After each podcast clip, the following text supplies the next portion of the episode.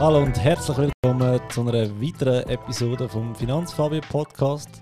Heute mit zwei Ehrengästen, darf man so sagen. Ich begrüße im Studio den Dave und den Silvio von der Aargauischen Kantonalbank, wo, wie ja bereits bekannt, der Sponsor ist vom Finanzfabio Podcast.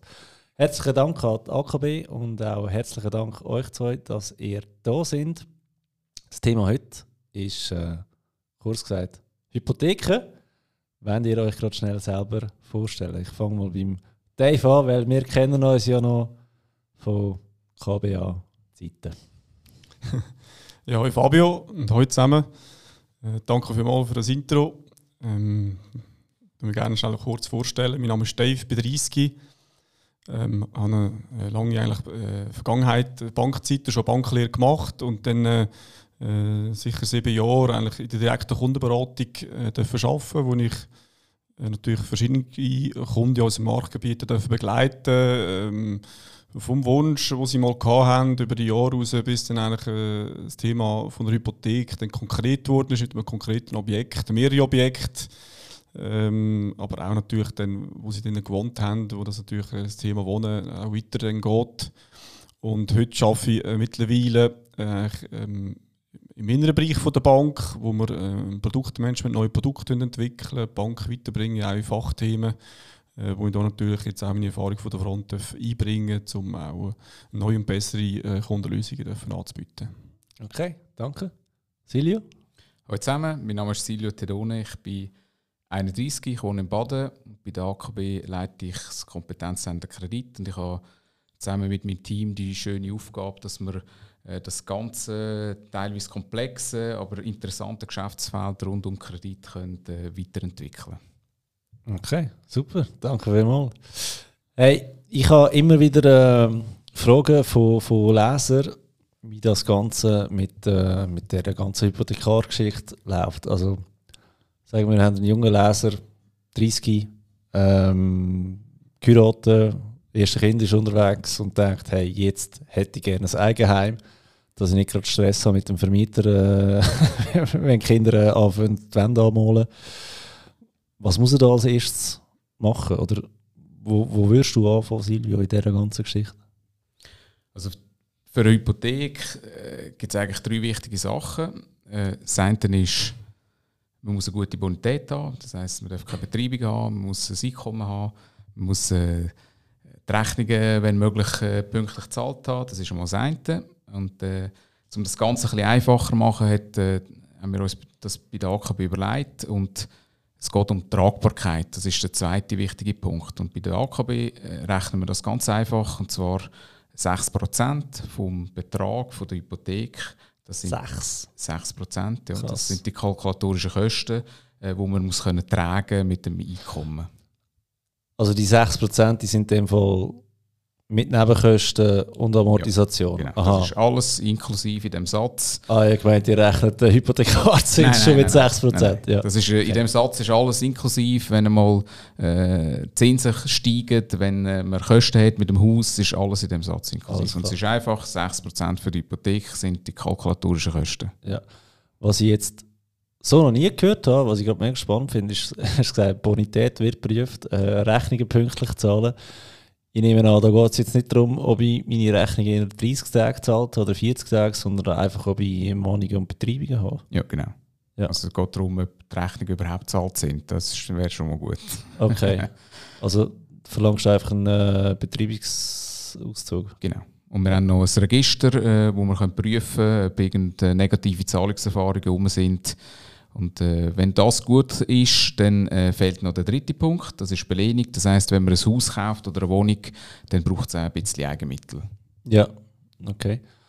Wenn ihr da gerade schnell erklären, wie das mit diesen Eigenmitteln so abläuft, da gibt es ja die harten Eigenmittel, die nicht harten Eigenmittel, wie sagt man denen eigentlich? Ähm, ja, wie das funktioniert. Ja, da kann ich sonst gerne ausführen. Ähm, du hast das eigentlich sehr gut schon gesagt. Es gibt ähm, auch Banken sind da sehr stark reguliert und ähm, das war früher noch nicht so. Gewesen. Dort eigentlich die Bank hat, hat unterschiedliche Kreditbedingungen gehabt. ähm, wo heute sicher die Unterscheidung vor allem auch sehr stark im Preis ist, hat man früher auch äh, komplett andere Bedingungen auf dem Markt äh, feststellen Da man Liegenschaften äh, mit 5% Eigenmittel äh, können kaufen ähm, und da hat dann eben der Regulator eine starke Bedingung gemacht, dass äh, das eben nicht zu Überschuldungen führt. Erstens vom, vom Bürger und andererseits natürlich auch nicht zu einer Überhitzung führt vom Immobilienmarkt. Und darum wird da unterschieden, dass ähm, von Härte-Eigenmittel, Cash-Eigenmittel, das ist äh, das, was man, ja, ich darf jetzt sagen, mühsam erspart hat, ähm, ja. also Sparguthaben, aber auch Säule 3a oder Gelder, wo man ähm, vielleicht innerhalb von der Familie als Erbvorbezug äh, so bekommen äh, für diesen Zweck, dann kann man das anrechnen und das muss mindestens 10% sein vom Wert, den die Bank für die Liegenschaft äh, anrechnen und dann braucht es nochmal weitere 10%, die aus weiteren Eigenmitteln stammen. Das ist dann vor allem äh, das Pensionskassenguthaben, das wir hier einsetzen dürfen. Ja, okay. Du hast gesagt, äh, Geld, das man von der Familie bekommt, gibt es da noch eine kleine Bedingung, die man da muss erfüllen muss? Ja, da gibt es auch nochmal Unterschied von dieser Seite. Es, es gibt natürlich äh, Erbvorbezüge und Schenkungen. Dann äh, werde ich auch rechtlich äh, in dem Sinne Besitz und Eigentümer von dem Geld, muss es auch so versteuern, weil das ist dann mein Vermögen, das ich dann äh, bekommen habe. Äh, anders sieht es dann aus, wenn man dann von einem Darlehen redet. Ähm, dort ist es so, dass man äh, das Geld nur so als harte Eigenmittel darf anrechnen darf, ähm, wenn eigentlich der, der das Darlehen gibt, äh, sogenannte Nachrangvereinbarung unterschreiben, äh, dort eigentlich ähm, juristisch-rechtlich gesehen äh, hinter die Hypothek oder hinter die Bank äh, zurücktreten, falls da mal etwas nicht wird, äh, so laufen, wie wir das eigentlich äh, ja. sein. Okay, okay.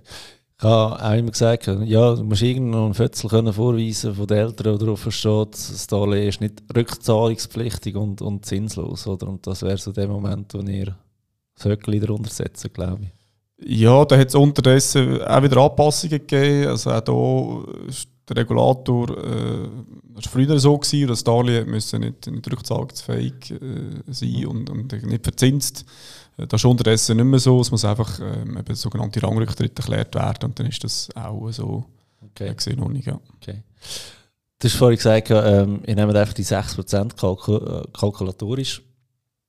Ähm, ist aber schon noch viel eigentlich, weil, sind wir ehrlich, heutzutage es kostet ja niemals 6% oder die ganze Geschichte. Ja, das ist so. Also die, die 6% sind natürlich weit entfernt von dem Zinssatz, den unsere Kunden heute mitzahlen. Äh, das ist einfach ein, ein Sicherheitsgedanke. Oder? Äh, mit diesen 6% ist sicher der Fall abdeckt äh, von höheren Zinssätzen, wo wahrscheinlich äh, äh, alle unsere Eltern schon gezahlt haben. Wir hätten äh, 6, 7, 8 Prozent schon Zinsen müssen zahlen und die Bank geht einfach von Nummer sicher, dass man so ein Zinsniveau dann auch mag tragen mit dem Einkommen. Ja. Aber hast du das Gefühl, das ist überhaupt noch realistisch? Dass er mal zurückgeht auf die 6, 7 Prozent? Weil ich weiss, meine Eltern, die haben damals die erste Wohnung, die sie gekauft haben. Aber Geld, das ist, äh, wann ist das gewesen? 1990 und äh, wirklich mehr als 7% zahlt, wenn ich mir jetzt überlege, ja, ich äh, doch schon geschafft zum Millionär, zum Schuldenmillionär.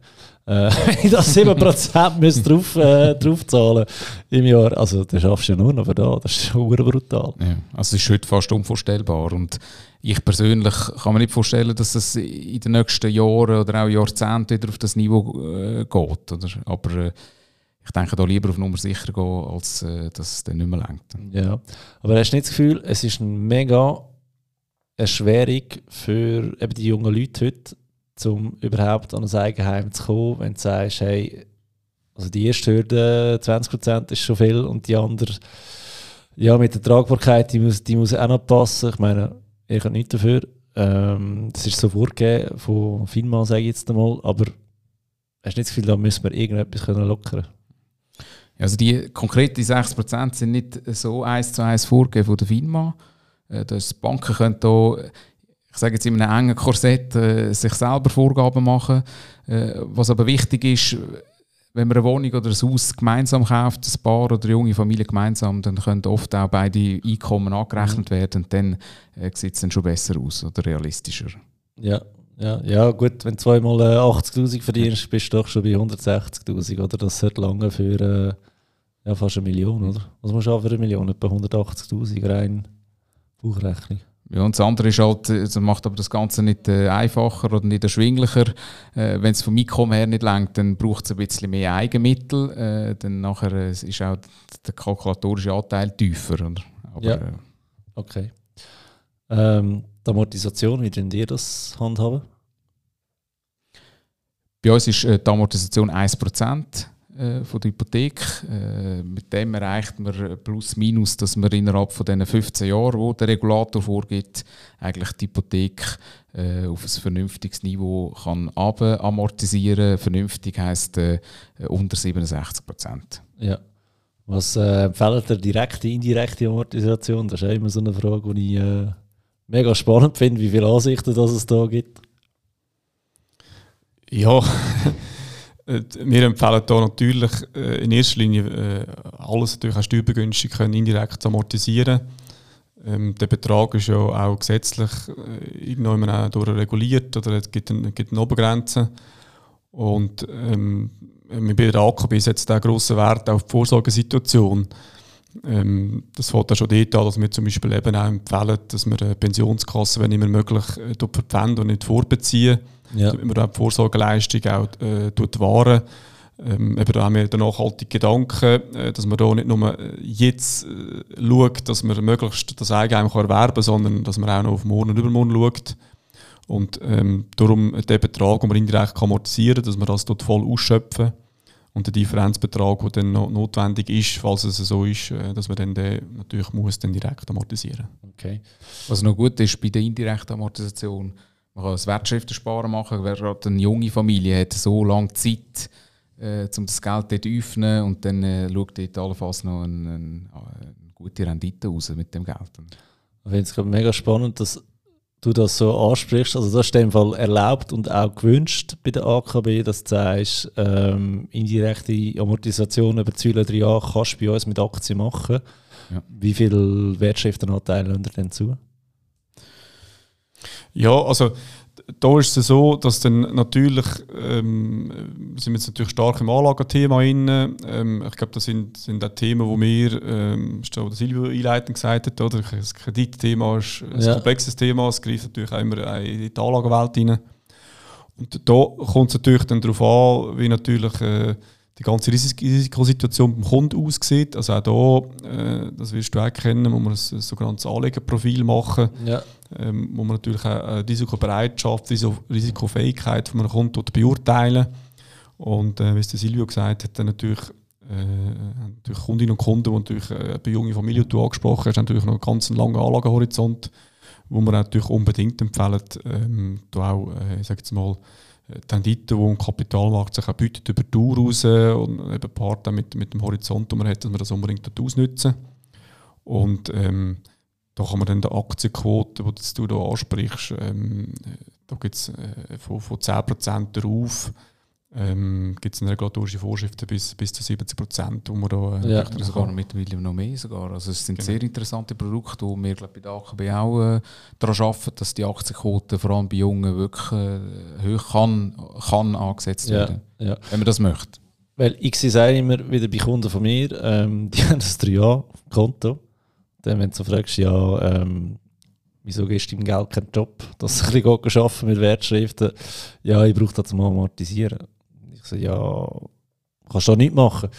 Ja, nein, damals hat es geheißen, macht man so. Ähm, vielleicht müsste ich heute noch mal nachfragen, aber ihr sagt in dem Fall mal, bei uns ist das sehr gut möglich. Selbstverständlich, ja. Finde ich mega cool. Okay, ähm, das ist so, so nach 15 Eigenheim, wo wir sagen, look, ähm, du musst 20% anzahlen, du wirst müssen amortisieren 15% innerhalb von 15 Jahren ähm, und die Tragbarkeit muss aufgehen. Wenn wir jetzt sagen, weil ich habe sehr viele spitzfindige Leser mittlerweile, was ich mega cool finde, die sagen, hey, Eigenheim, da lohnt sich eigentlich nicht mal immer, respektive ist eher eine Verbindlichkeit als wirklich ein Vermögenswert. Ähm, ich würde gerne etwas kaufen, um nachher zu vermieten. Ähm, dann wird ja die ganze Finanzierungsgeschichte ein bisschen komplizierter und da bin ich jetzt mega froh, dass ich da einfach mal euch kann abgeben kann, auch selber keine Auskunft muss geben, weil ihr macht da jeden Tag Machst du eine riesen Büchse auf mit dem Thema? Pandora. ja, Also diese Finanzierung sagt man bei Toilette, äh, also Kauf zur Vermietung. Mhm. Äh, ja, und die Finanzierungen birgen einige Risiken. Also die bringen einige, äh, also einige Risiken mit sich, weil äh, ich, ich mache ein bestes Beispiel. Äh, das heißt, äh, wenn jemand ein bisschen Sparkapital hat auf der Seite, 150, 200.000 Franken, man weiß nicht, was mit dem machen, man entscheidet sich gegen Anlageprodukt oder gegen klassische Anlageprodukte und äh, man will eine Wohnung kaufen. Das ist das sogenannte Buy-to-Let-Objekt. Man kauft eine Wohnung und will die nachher Also vermieten. eine Renditeliegenschaft. Genau, Ja. genau. Wir unterscheiden einzelne, einzelne Wohnungen, denen sagen wir Buy-to-Let-Liegenschaften äh, äh, ja, oder Objekte und äh, ein Renditeobjekt ist bei uns ein ganzes Mehrfamilienhaus beispielsweise. Ah, okay, okay.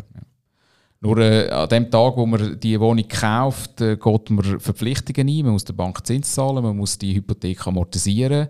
Und äh, wenn man für eine gewisse Zeit, ob die kurz oder länger äh, ist, die Zeit keine Einnahmen hat, weil man die Wohnung nicht kann vermieten kann, äh, die Kosten sind da.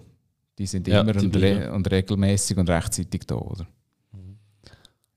Und wir haben äh, viele Beispiele, wo jemand eine Wohnung kauft. Man hat das Gefühl, oder man kauft die Wohnung jetzt nicht gerade im Zentrum äh, von Baden oder Aarau, sondern man kauft die ein bisschen außerhalb auf dem Land, dort ist sie günstiger.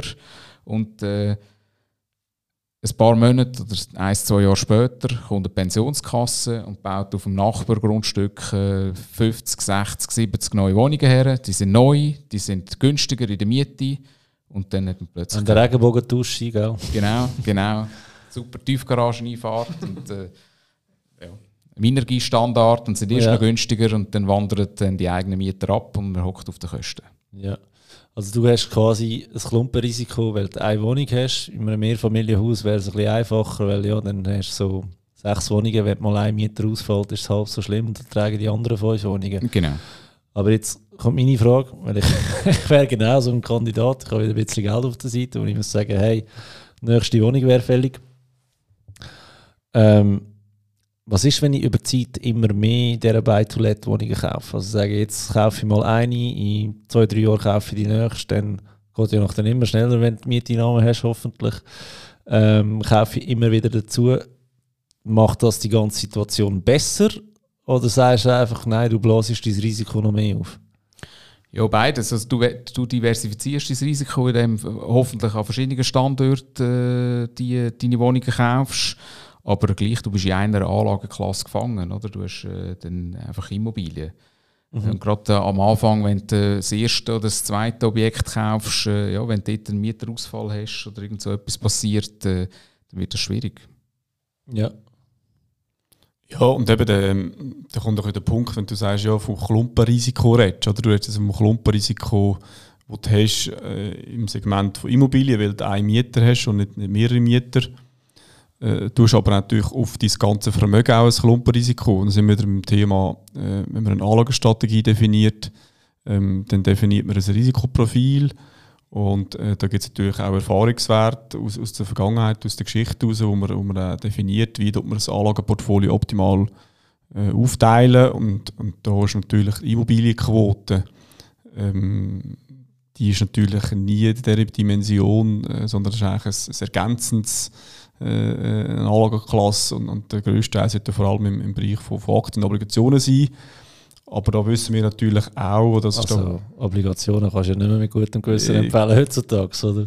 Genau, das ist ja der Punkt, wieso dass auch die, äh, ich sag's mal, die, die Preise von der Wohnungen und von den Renditeligenschaften so stark gestiegen sind. Weil natürlich die, vor allem die Pensionskassen, äh, die Obligationen Ja, weil durch, sagen, äh, ich gebe den Immobilien- PKs Schuld, ja. genau. aber, aber das ist genau der Punkt der Pensionskasse. Ähm, du bist jetzt jemand, du hast eine, eine Liegenschaft, die du kaufst, ist vielleicht 20-jährig, ähm, die ist heute noch gut vermietet und dann kommt eben die böse Pensionskasse, die natürlich alles top neu macht und du hockst dann auf dieser Wohnung und die bringst du nicht mehr weg. Du hast dann zu wenig Kapital, um irgendwie das, das renovieren und sanieren. Ähm, musst die Wohnung Bank dann- gibt dir nichts mehr. die Bank gibt dir nichts mehr und äh, du bist gezwungen, die zu verkaufen und dann wahrscheinlich ja, deutlich unter dem, unter dem Preis dann, oder? Ja. Da hast du schon einen Berg voll Schulden. Wie viel müsstest du für so eine Buy-to-Let-Wohnung anzahlen? Was ist da so der, Das sind ja mehr als die 20 Prozent, weil ihr als Bank ja auch ein höheres Risiko habt, fairerweise. Es sind sicher mehr als die 20 Prozent. Ich sage im Standard 35 Prozent, aber äh, wir äh, unterscheiden auch noch ein bisschen, wo das die Wohnung ist. Also der Ja. Standort ist enorm wichtig, auch für eine Vermietbarkeit. Ist sie auf dem Land, ist sie vielleicht in einer Gemeinde oder in einer Region, wo sehr viel oder sehr eine hohe Leerwohnungsziffer hat. Äh, dort muss man ein bisschen mehr Eigenmittel bringen. Ich sage, die Share geht auf bis auf 50 Prozent oder äh, an kritischen Oh, Standorten. krass. äh, oder in der Stadt oder einer guten Lage ist dann äh, tiefer. Ja. Also wir machen, äh, vielleicht das noch ergänzen, oder mit, ähm, äh, darum ist es auch wichtig, dass man, wenn man so ein Vorhaben hat, dass man da sicher frühzeitig äh, auch in die Interaktion mit, dem, mit der Bank auch tritt. Ähm, jetzt gerade mehr von der AKB, wo, wo unser regionaler Profi jetzt würde bezeichnen auf dem Immobilienmarkt. Ähm, wir machen das sogenannte Gemeinderanking, also wir haben eigentlich jede Gemeinde aus dem Marktgebiet, äh, da tun wir ein Rating zu äh, messen aufgrund von der Entwicklung von der Bevölkerung, ähm, äh, Anzahl Neubauten, Leerstand bei den Neubauten, Ja. Entwicklung von der, von der Leerstände. Ähm, und da sehen wir natürlich, das sind objektive Fakten, die man natürlich auch feststellen kann. Und wenn man dann äh, sieht, dass, dass in einer Gemeinde äh, von 10 gebauten Wohnungen äh, einfach drei leer stehen, ist der blöd, wenn man eine von diesen drei hat. Oder? ich muss gerade lachen, weil ich habe äh, im Dezember 2017 meine erste Wohnung in Staufen gekauft. Und ähm, am Black Friday 2017 war da geil. Gewesen. Alle kaufen so Staubsauger und Fabio geht die Wohnung posten. Auf jeden Fall hat es der Kollege geschickt und einer schickt mir einfach so einen Zeitungsartikel zurück. Ähm, Staufen wird zu einer Geistergemeinde, weil es irgendwie äh, 300, 400 leerstehende Wohnungen da damals gehabt hat. Heute ist alles vermietet. Und ich habe noch guten Gewinn können machen, ich die Wohnung verkauft habe. Also von dem her alles gut gegangen, Glück gehabt am Black Friday. Aber welche Gemeinden sind denn besonders attraktiv, weißt du das gerade? Ja, wir, wir, in dem, also wir machen das nicht zum besonders attraktive Gemeinden aussteigen, sondern wir haben eigentlich den Ansatz, zum eher kritische Gemeinden zu Ja, identifizieren. ja jetzt haben wir nett sein und keine Gemeinde in die Pfanne hauen. Aber ja, gehen wir mal den anderen Ja, Weg. das auf die Anrufe der Gemeindeschreiber und der Genau. Gemeinde- Gemeinderat. Also wichtig ist sicher das städtische Gebiet, das ist immer so. Oder? Je ländlicher, desto schwieriger kann es werden. In der Stadt bringt man äh, eine Wohnung dann eigentlich in der, in der Tendenz besser wieder äh, am Mann oder am Frau, an die Frau. Ja, okay, okay. Das heisst, äh, Glück gehabt mit Lenzburg in dem Fall jetzt. Ich glaube schon, ja. Aber was wäre jetzt Staufen? Ist gerade nebendran. Ähm, für mich ein kleines, herziges Dörfli, wenn es dort mal schneit, hast du wirklich das Gefühl, du sitzt in den Bergen oben, in einer kitschigen ähm, Berggemeinde. Nicht gegen Berggemeinde, ich finde die super. Aber trotzdem, ich bin ja in, weiß auch nicht, in zwei Millisekunden bin ich in Lenzburg mit in der Stadt und profitiere von der ganzen Stadt. Also wo, wo fängt das aus Problem an? Also, gut, Staufen hat einen Vorteil, die haben günstigere Steuern als Lenzburg, aber wieso auf Staufen, wenn du eine ähnliche oder neuere Wohnung gerade direkt am Bahnhof von Lenzburg kannst, äh, mieten Das ist das Problem. Und äh, an dem äh, Bahnhof von Lenzburg hat es nun mal äh, 200, 300 Wohnungen zur Auswahl. Oder? Ja. Also wieso auf Staufen, wenn man kann auf Lenzburg oder? Ja. Und das Büro vom Finanzfabio ist auch gerade am Bahnhof Flensburg. okay. Ähm, also, mehr anzahlen heisst 35 bis äh, 50 Prozent. Also 25 bis 50. 25 bis, oh die ganze Geschichte viel besser wieder. Yes, bin ich wieder dabei. Ähm, und wie tun die Tragbarkeit dann berechnen aus dieser ganzen Geschichte? Da ist ein Teil, wir gerechnet über die Mieteinnahmen, ein Teil gehen wir auch schauen, ähm, was habe ich sonst so auf dem Zeller, oder? Ja, genau. Es, es gibt eigentlich zwei Stufen von der Tragbarkeit. Es gibt einerseits die, die objektbezogene Tragbarkeit. Äh, die gehen wir äh, auch wieder her, äh, wie das der Silvio im Eigenheim auch schon erläutert hat, äh, mit, mit 6%. Äh, auch dort hat man natürlich äh, kalkulatorische Kosten, Nebenkosten, Amortisation, die wir dann rechnen und setzen das in der ersten Stufe ins Verhältnis zu den, zu den Netto-Mietzinsen, die man erzielen kann. Also jetzt ein kleines Beispiel. Wenn ich jetzt sage, ja 100'000 Franken Führung, ähm, würde man gerne etwas kaufen für ja, sagen wir 400'000 Franken, dann wären da ja die 25 Prozent, haben wir erfüllt. Das heisst, ich habe eine Schuld von 300'000 mal 6 Prozent wären 18'000 Franken kalkulatorisches Risiko für euch. Sagen wir, es ist ein zweieinhalb Zimmer, dann könnte es ja sein, dass ich etwa 18'000 Franken einnehme im Monat. wäre ich dann schon fein raus oder sagt er, nein, nein, da braucht es noch ein bisschen mehr? Ja, das ist sicher mal positiv, oder? wenn du natürlich kannst, äh, die objektbezogene Tragbarkeit erfüllen weil das heisst auch, wenn die Zinsen würden steigen dass du deine, deine Verpflichtungen kannst nachkommen. Und dann kommen wir dann eigentlich in die zweite Stufe, die ist ähm, jetzt je länger je mehr relevant geworden, ähm, wo man natürlich dann eigentlich den Überschuss oder eben vor allem die Unterdeckung äh, von einem Objekt dann äh, auch noch deine, deine Tragbarkeit vom Eigenheim dann dort mit einrechnen, weil das ist eigentlich eine Komponente, die dann dein Einkommen, ich äh, sage jetzt mal kalkulatorisch, reduzieren und ähm, hast du auch schon gesagt, oder? Wir haben natürlich gerade im, im, im äh, Stockeigentumbereich aufgrund von, von sehr vielen äh, Buy-to-Let-Finanzierungen äh, sind die Preise stark angestiegen und, und da stellen wir einfach fest, dass äh, sehr viele Objekte, die wir auch finanzieren, obwohl man ein Viertel Eigenmittel bringt, äh, die gleich nicht tragbar sind. Ja. Und dann hat man natürlich äh, ja, natürlich eine Hürde, die man dann, dann auch mitnimmt, äh, quasi theoretisch jetzt gesehen seine, seine äh, äh Tragbarkeit verschlechtern.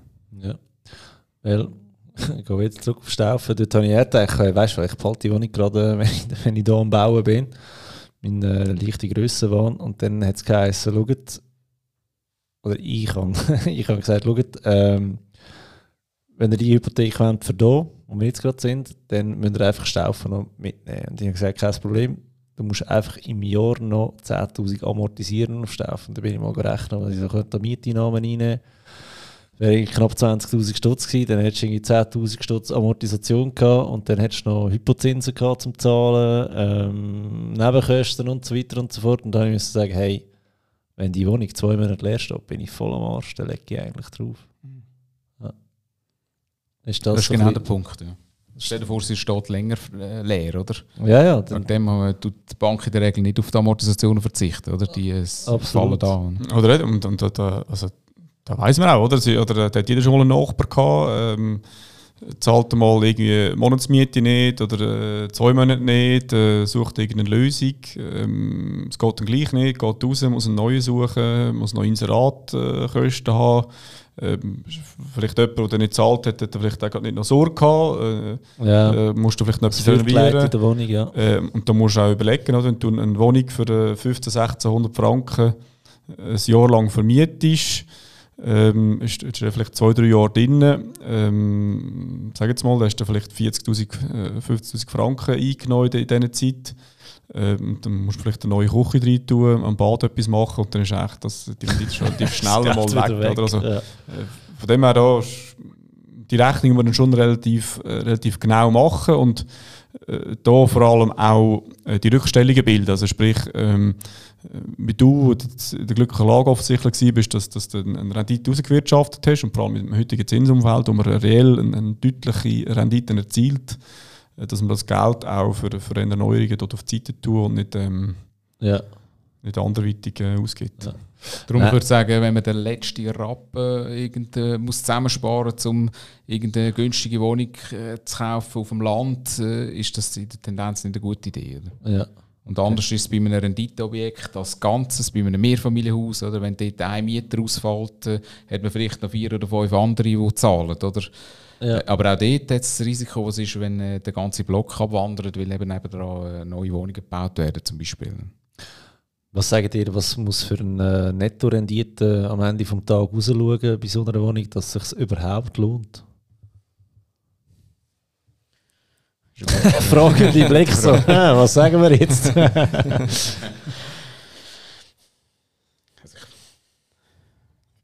ich finde es schwierig zu sagen. Ja. Äh, weil ich habe mal gehört, alles unter 4%, da bringt eigentlich gar nicht viel.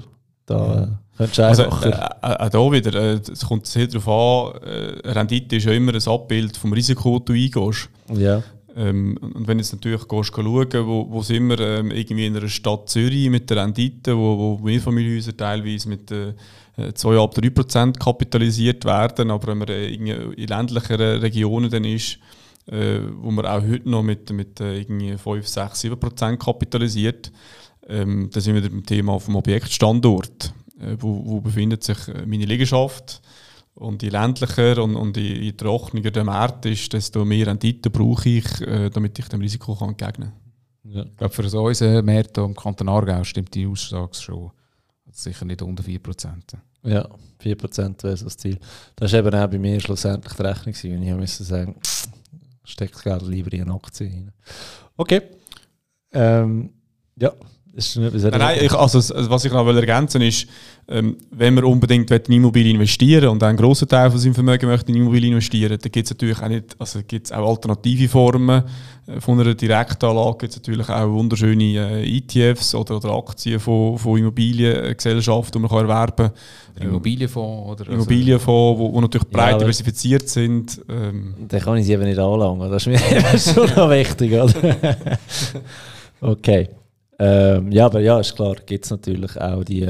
Aber dort weißt du auch nie so genau, was du kaufst, denkt mir. Da kaufst du ein bisschen Katze im Sack, oder? Ja, gut, du kannst dich ein bisschen darauf verlassen, dass dort, äh, die, die Leute, die, die professionell den Fonds managen, äh, ein bisschen schauen, dass es gut diversifiziert ist, dass es verschiedene Objekte sind, dass es verschiedene Standorte äh, sind. Ja. Oder? Also das Risiko ist wesentlich tiefer. Äh, und äh, ich meine, das kollektive Investieren über so einen Fonds, äh, das erlaubt natürlich eine deutlich, äh, also ich würde sagen, wirklich deutlich breitere Diversifikation. Oder? Ja, es sind ja nicht drei Wohnungen und wenn äh, zwei ausfallen, dann haben wir ein riesiges Problem. Oder? Ja, das ist klar. Ähm, das sind jetzt mal die, die ganzen Buy-to-Let-Geschichten Jetzt ein, ein anderes Ding ist natürlich, was ist, wenn ich eine Ferienwohnung kaufe? Oder was haben ihr da für Vorschriften oder wie gehst du da vor? Ja, wir ähm, haben auch hier bei den, bei den Ferienwohnungen sind wir auch ähm, ähnlich wie im, im Buy-to-Let-Objekt drin. Ähm, dort hat es nicht mit dem Risiko zu tun von der Vermietung. Ähm, kommt natürlich auch immer wieder darauf an, wenn du natürlich ein Ferienobjekt kaufst, um äh, das zu vermieten, dann schlussendlich oder auf, auf Airbnb daraus machen. Da sind wir wieder im Thema Buy-to-Let, da sind wir nicht viel ja. weiter. Ähm, aber ähm, im Bereich von Ferienobjekten sind wir auch äh, bei mindestens 25% bis, äh, bis 40%, die wir an Eigenmitteln zum Anzahlen. Zum Anzahlen. Ähm, hat sicher auch damit zu tun, äh, wir sind da natürlich in einem Segment drin, wo, wo ganz einen anderen Markt spielt äh, als im Eigenheimbereich, drin, wo, wo sehr robust ist. Ja. Und tragen muss man es äh, zusammen mit der eigenen Wohnung, äh, mit dem Eigenheim, muss man das einfach noch mit können tragen, mit den ja. 6%. Und äh, Pensionskassengelder und Triagelder ist auch gestrichen, weil nicht selbst bewohnt. Richtig. Oder? Das ist also ein bisschen also man merkt, die, die, die noch eine Ferienwohnung haben, irgendwo, die müssen wirklich irgendwo durch auch ein gutes äh, Portemonnaie haben oder es, oder es besser geerbt haben. Wäre noch besser, genau. Ähm, ganz eine andere Frage. Dieses äh, grüne Mikrofon erinnert mich immer daran, du hast noch ein... Ähm, wir haben grüne Hypotheken bei der, bei der AKB. Letztes Mal war ja der, der Sascha Haudenschild da und da sind wir mal auf die Nachhaltigkeit eingegangen. Ähm, ihr habt nachhaltige Hypotheken. Was ist da der, was ist da der Sinn davon? Oder was, kann ich ruhiger schlafen, wenn ich, wenn ich eine nachhaltige Hypothek habe von der AKB, als wenn ich eine normale Hypothek habe von der AKB? Also wir haben mit, mit der Hypothek haben wir äh, verschiedene äh, Werte wollen schaffen. Es ist ähm, es fängt man eigentlich ganz an mit dem, mit dem Konzept, das wir äh, dahinter gelegt haben. Wir haben ja nicht so, dass wir einfach eine grüne Hypothek rausgeben äh, und die irgendwie vergünstigt unter Voraussetzung, sondern wir haben einen geschlossenen Kreislauf geschaffen. Das heißt, wir haben einen sogenannten Green Bond emittiert, also sprich eine grüne Anleihe rausgegeben, äh, nachhaltig orientierte Anleger zeichnen können und wir haben uns äh, für das zertifizieren lassen, äh, extern, und haben uns müssen verpflichten, das Geld, das die Investoren uns Anführungszeichen grün gegeben haben, dass wir das wirklich auch nur für grüne Objekte und grüne Projekte verwenden. Was hast du denn da für äh, Voraussetzungen? Äh, es gibt also klare Rahmenbedingungen, die wir äh, müssen einhalten müssen. Es wird auch bei uns streng geprüft, äh, vom, vom Berater, auch im internen Vier-Augen-Prinzip. Ähm, es sind einerseits Neubauten, wo, wo natürlich heutigen sehr strengen äh, Energieverordnungen müssen entsprechen Und dann gibt es einen, einen, klaren Massnahmenkatalog für Investitionen, wo äh, offensichtlich natürlich die Installation von, von einer Solaranlage ist natürlich klar. Äh, aber natürlich, wo wir das Hauptaugenmerk darauf legen, ist eigentlich beim Energieträger, das ist ja da, wo wir feststellen, wo, wo der grösste CO2-Anteil ausmacht an der Liegenschaft, dass wir da die alten Öl- und Gasheizungen ersetzen mit, mit modernen Heizsystemen. Aber es geht natürlich auch um, um äh, ganze äh, Fassaden, Fenster, äh, Aussentüren. Ähm, das ist äh, von dem her ein sehr umfassender Katalog. Und da ist vor allem auch wichtig, dass, dass jede Massnahme äh, auch nur im Kleinen, wir nicht nur größere Projekte finanzieren äh, und dann nicht nur Zertifikate finanzieren, sondern wir haben, wir haben eine Botschaft vermitteln dass jede nur so kleine äh, Investition, die die Energieeffizienz optimiert, dass wir äh, das auch gutieren. Ja. Okay. Du hast einen wichtigen Punkt angesprochen. Also bei uns können auch Kunden auch so kleine Vorhaben wie der Ersatz von einer Heizung können sie über die Hypothek finanzieren. Es ist nicht gebunden an einen Mindestbetrag von 150'000 Franken, wo man äh, das Haus komplett muss sanieren muss. Also auch ein kleiner Anteil, eine neue Heizung, neue Fenster, äh, was gibt es noch? Eben Solarpanels auf dem Dach kann man äh, bei der AKB über äh, so eine Green-Hypothek finanzieren. Ja, okay. Also das heisst, wenn ich jetzt noch dies noch will, äh, aufrüsten, mein, mein äh, Eigenheim, das langsam nachhaltiger, grüner machen, dann wäre ihr auch Stück für Stück dabei, das zu finanzieren. Also eben, sagen wir mal, Heizung auswechseln, ein Jahr später, wenn sie noch steueroptimiert machen, ähm, mhm. äh, alle, alle Fenster auswechseln und so weiter, oder? Ja, ja also das, das ist äh, selbstverständlich möglich. Ähm, es, es, ist von dem her auch ein Produkt, äh, wo, wir, wir fest in unserem Sortiment drin haben. Das ist nicht irgendwie so eine Aktion oder etwas, sondern ähm, das ist da, was Sascha gesagt hat, oder? das ist ein, das ist ein, ein langfristiges Gedankengut, äh, wo wir da aufbauen und ähm, es ist sehr spannend, wir haben es seit drei Vierteljahren eigentlich im Einsatz und das ist äh, intern äh, braucht es, weil jeder Berater oder früher, äh, wenn ein Kunde äh, ein Gespräch gesucht hat für eine Hypothek, äh, der ist gefragt, wie viel Land das er hat, wie, wie groß das Haus ist und, und man hat dann geschaut, dass das Ding auf dem Wert, äh, Wert hat. Aber ob das wirklich ökologisch ist oder nicht, das hat, das hat eigentlich die Bank nicht wirklich interessiert über lange äh, Zeitperioden. Und heute der Berater spricht es an, weil es ein attraktives Produkt gibt und, und der Kunde äh, auf der anderen Seite äh, hinterfragt sich dann auch, ah, den Gedanken habe ich vielleicht gar nicht gemacht, oder? Ja. Und dann kommen wir plötzlich eine spannende Diskussion rund um das Thema Nachhaltigkeit. Ja. Früher war man nur nachhaltig, wenn wir Zettel vorweisen wo Minergie drauf gestanden ist, oder? Von dem äh, versuchen wir auch schrittweise wegzukommen. Es ist eine, ja, kannst du den drucken aus dem Internet, oder? ja, genau. Ja, es ist auch ein Business geworden, wenn wir ehrlich sind. Also es ist ja, ja. Die heutige Energieverordnung gerade im Kanton Aargau sind so streng auch, ähm, dass eigentlich in der Neubau ist, ist eigentlich Energie, Wärmeenergiestandard äh, und das liest man in sehr vielen Verkaufsprospekten, ist eigentlich äh, im Energiestandard, aber ist nicht zertifiziert. Äh, weil man da dann noch mehrere hundert äh, bis tausend Franken muss in die Hand nehmen, um so eine, so eine Analyse zu machen Okay. Ähm, aber schlussendlich sind die äh, jetzt für mich als Endkonsument ähm, sind die günstiger die Hypothek, also haben die einen attraktiveren Zinssatz? Ja, es sind äh, zwei Komponenten, die man mit dem eigentlich äh, etwas Gutes macht. Das eine ist natürlich, äh, man, kommt, man kommt das zwischen 0,2 und 0,25 Prozent günstiger rüber als, als normale Hypotheken. Das ist viel, ja. ähm, Also das spielt man dahinter rechts. Ja, das, äh, das, macht dann deutlich etwas aus. Und äh, das andere ist eigentlich der indirekte Effekt, den man nicht unterschätzen Also dadurch, dass man eine grüne Hypothek abschließt, fördert man eigentlich im ganzen System eine grüne Finanzflüsse. Also das ja. heisst, die Investoren haben ja uns grüne Gelder gegeben, wo wir wieder grün investieren in Liegenschaften als Bank. Und wenn man natürlich je mehr Leute das machen, das kurbelt das Ganze wiederum an. Also man, auch, man gibt das Signal wieder an den Kapitalmarkt raus.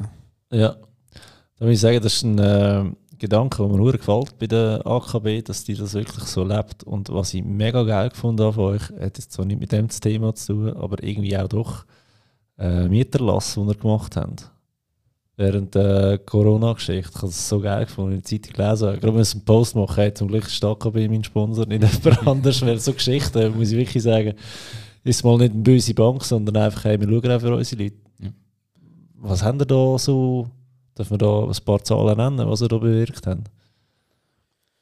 Wieder die grosse Frage im Raum. Du stellst immer Zahlen da, wo wir das spontan mit beantworten. Sorry, das erste Mal, also, äh, das erste Mal äh, ich noch schnell einen Schritt zurückgehen. Ähm, wieso machen wir überhaupt so etwas? Ähm, ich glaube, wenn man von Nachhaltigkeit redet, dann hat man immer von ESG-Kriterien. Und ESG äh, heisst ja, äh, neben ökonomischen und ökologischen Themen sind es auch soziale Themen, wo wir da als AKB wollen, wollen Wert schaffen wollen wir haben uns hier in der Verantwortung gefühlt, äh, Firmen oder Mieter, wo, wo bei uns, äh, Firmen, die bei uns Mieter sind oder Mieterinnen, äh, dass wir auf, auf dem Weg etwas können, äh, ja, wo wir einen Einfluss haben können, können machen? Und, ähm, wir haben nicht, nicht gewusst, also wir sind jetzt für, für das Projekt nicht verantwortlich gewesen, aber wir haben nicht gewusst, ähm, ob, das, ob das die Leute macht. Ich persönlich am Anfang habe auch gedacht, wer verzichtet freiwillig auf Geld? Also ja. wenn mein, Mieter, mein Vermieter kommt und sagt, äh, du kannst, äh, kannst äh, Mieterlass haben für drei, für drei Monate, musst du das einfach deinem, deinem Nachbar geben.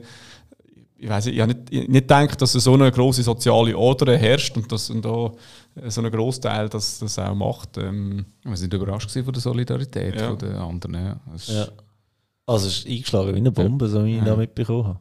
Ja. ja, und der, der verantwortlich war, ähm, das war auch eine Zeitung. Also, wir hat, äh, sind, glaub, äh, glaub 90 Prozent von der, von der Mieter äh, haben persönlich äh, sich an der Verantwortung gemeldet. Und da sind sehr viele äh, schöne Botschaften gekommen, wo alle einzeln beantwortet worden sind. Und das muss glaub, recht berührend war. Ja.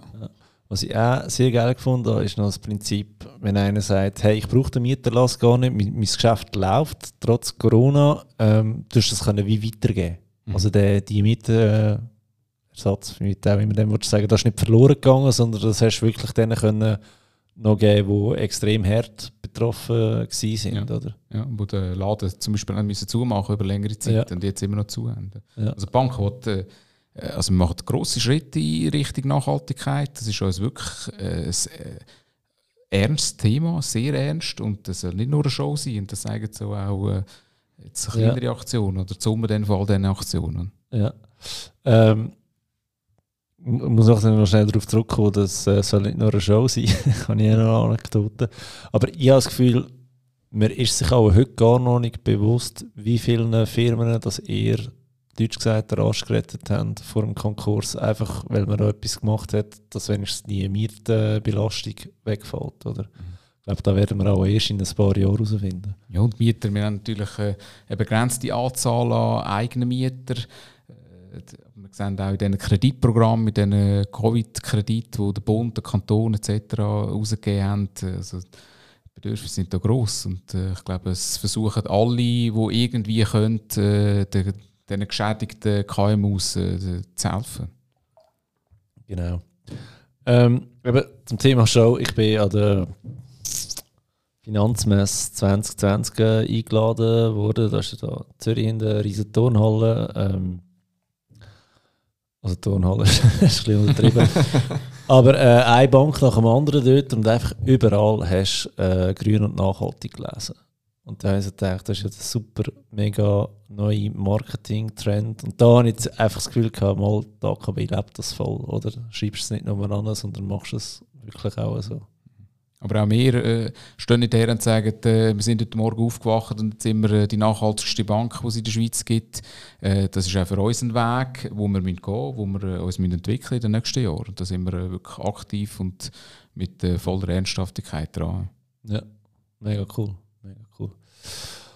Okay, ähm, danke euch vielmals, dass ihr da sind im, im Podcast. Das ist mal ein spannender Einblick wie es ist, wenn man eine Hypothek hat, wo, wenn es nicht nur ums Eigenheim geht, sondern eben die ganze Buy-to-Let-Geschichte, äh, Renditeliegenschaft haben wir jetzt am Rand angekratzt, aber es wäre auch nochmal eine ganz neue Podcast-Folge. Äh, merci, habt ihr euch Zeit genommen. Ihr dürft noch schnell äh, Werbung machen für äh, die AKB oder für euch selber auch. Wo, wo findet man euch so? LinkedIn und so weiter. Ja, also wir dürfen sehr gerne über äh, Xing oder vor allem LinkedIn äh, uns verbinden. Ich würde sagen, Xing ist doch tot, oder? Ja, ich muss so sagen. Das ist, äh, also schon, schon besser über LinkedIn. Und ähm, ja, also gerade das Thema Grünhypothek äh, ist, ist jetzt für mich äh, persönlich eine Herzensangelegenheit, das ganze Projekt leiten.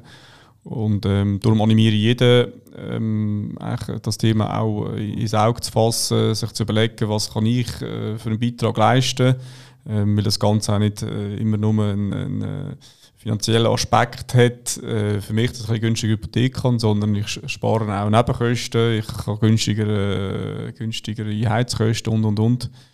Und äh, darum treten den Kontakt mit der AKB, suchen das Gespräch mit euren Kundenberaterinnen und Kundenberatern. Da werden sehr schöne Ergebnisse äh, entstehen. Ihr habt es gehört, bauen da ständige Heizungen ein. ja. Silvio? Ja, also ich kann mit dem nur anschließen. Also, schaut rein, wir sind noch physisch vertreten, bewusst physisch vertreten. Wir haben äh, sehr viele kompetente Kundenberaterinnen und Kundenberater. Also ich glaube, das Gespräch lohnt sich. Ein unverbindliches Gespräch lohnt sich immer. Yes. Dann ist das. Kann man einfach anrufen und sagen, heute zusammen, ich hätte gerne eine, ich hätte gerne eine Hypothek. Und dann sagen die, ja, komm vorbei. Oder müsst ihr da schon Dokumente im Voraus einreichen? Weil es ist ja immer so, ein mega Dokumentenschlag. Ja, ja, an dem arbeiten wir auch ständig. Und wir versuchen so unkompliziert wie möglich zu sein äh, bei einem Thema, das aber gleich ein bisschen komplex ist. Also ja. läutet mal an und dann äh, wir unterstützen da natürlich. Ja. Mega wichtig. Sagt, Finanzfabi hat euch geschickt. Vielleicht gibt es noch einen Rabatt, ich weiß es nicht. Oder einen guten Kaffee wenigstens. hey, danke euch äh, viel, viel mal. Und äh, ja, schön, dass ihr da gewesen. Bis Danke. zum nächsten Mal. Bis bald. Ciao.